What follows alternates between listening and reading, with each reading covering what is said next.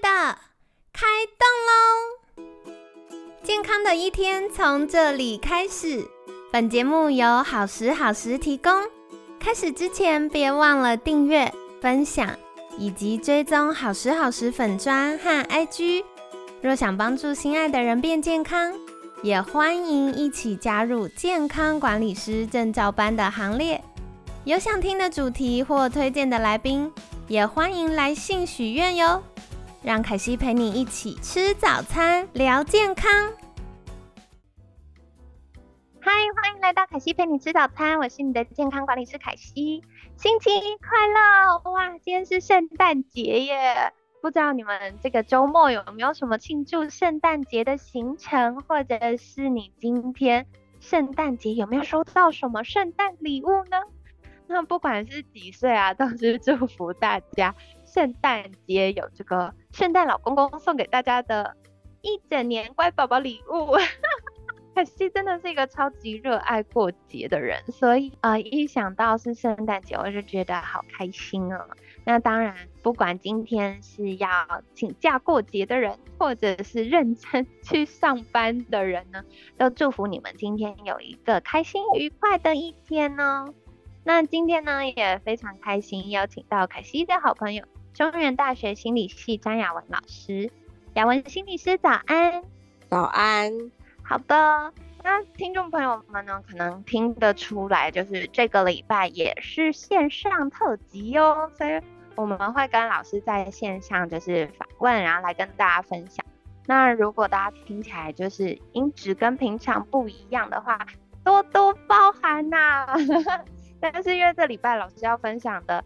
内容真的是非常非常专业，所以大家还是可以准时订阅收听。那一样，凯西会在这个礼拜陪你一起吃早餐哦。那首先在节目一开始，想要邀请雅文老师来分享，是不是可以跟听众朋友们打个招呼，然后来分享一下您的专业呢？好的，听众朋友们，大家好，我是那个中原大学心理系的老师詹雅文。那我同时呢，也是关于心理治疗所的临床心理师，这样子。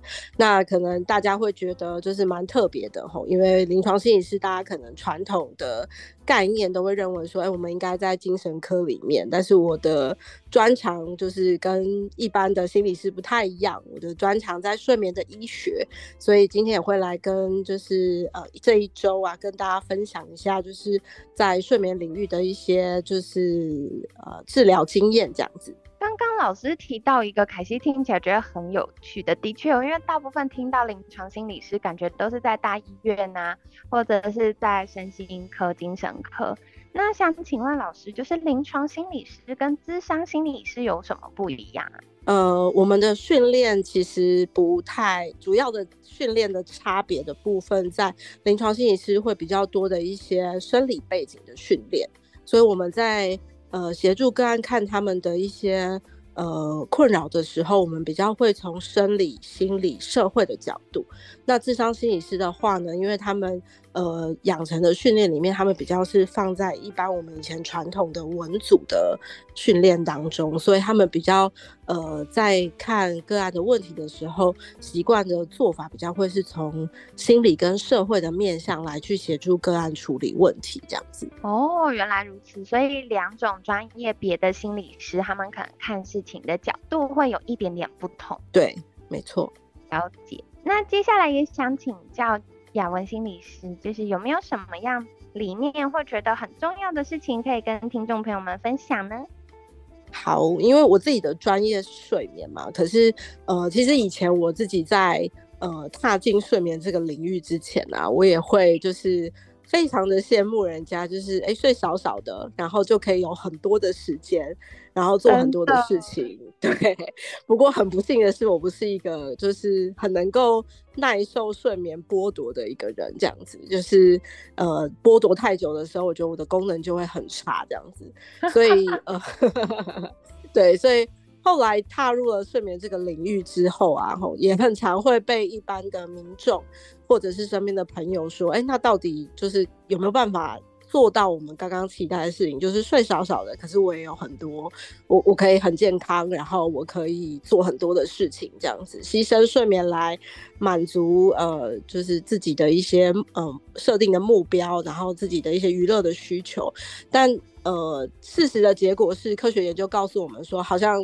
这件事情不太可行，哈，就是睡眠这件事情其实是我们的根本。那演化上面我们会看到说，睡眠大概一天会需要花上我们三分之一的时间。好，那上帝会帮我们设计成这样，其实我们就应该要遵照这个自然的法则啦。那相关的一些。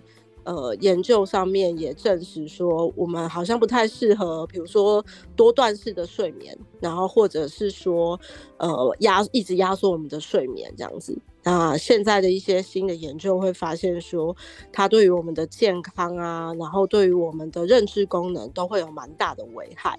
对，所以会提醒大家说，哎，睡眠是我们学习然后跟健康的根本哦。嗯，了解，所以。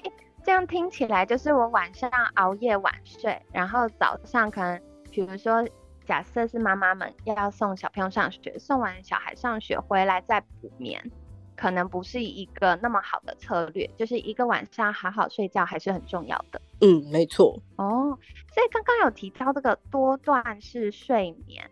它就是比较会分一段一段。我刚刚突然想到，就有点像小狗狗，对不对？小狗狗就是它可以睡一睡，然后爬起来玩一玩，再睡一睡，再玩一玩这样。呃，没错，就是其实大部分的动物啦，它它们因为它们必须要躲避一些天敌。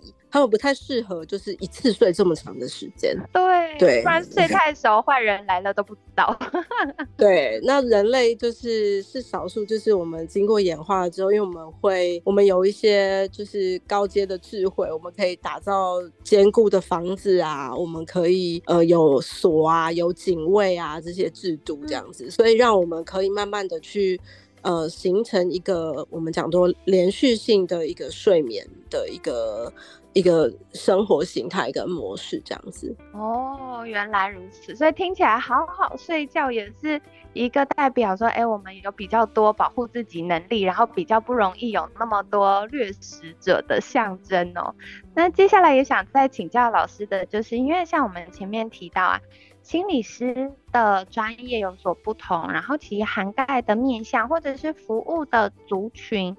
也都蛮多元的。那想请教雅文心理师，就是比较专精或擅长的区块，大概是哪个部分呢？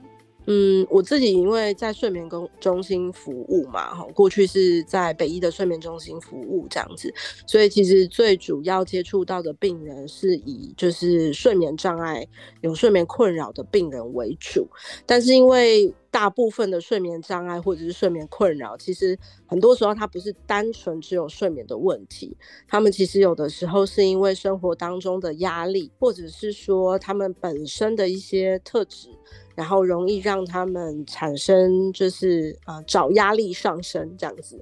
对，那也有一些个案是因为比如说癌症啊，他们罹患了一些比较严重的疾病，然后所以去导致他们有睡眠的困扰。那这些都是我。我蛮常会接触到的个案，像是疼痛，然后我们刚刚讲的焦虑、忧郁的个案，那或者是一些癌症的患者，嗯，不孕的妇女也有，对，也有。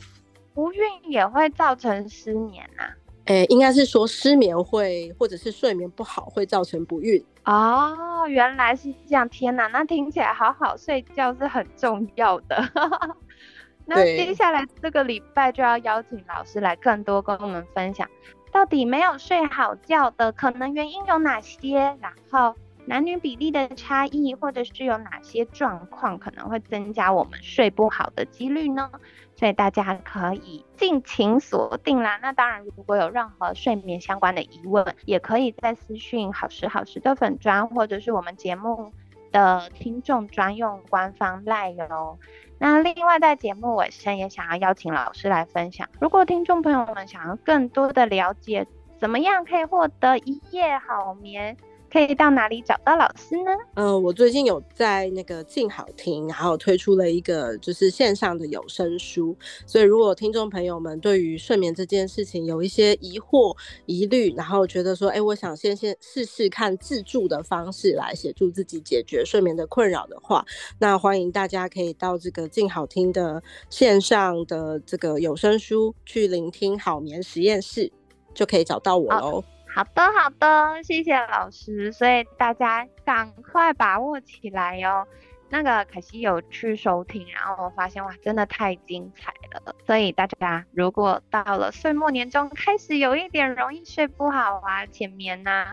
或睡一觉起来觉得哇好累哦，就是你啦，千万不要错过，可以赶快到我们节目的资讯栏看到凯西给你们的这个连接，那这样点过去就可以订阅收听了。而且音频课很方便的，就是大家可能在通勤的时候啊，或睡前，睡前如果要看。课程可能会觉得哇眼睛有点吃力，但是你就放在旁边，然后听着雅文老师的声音，哇好放松就可以好好睡觉了。得跟你分享喽。那今天非常感谢中原大学心理系詹雅文老师的分享，每天十分钟健康好轻松，可惜陪你吃早餐，我们下次见，拜拜。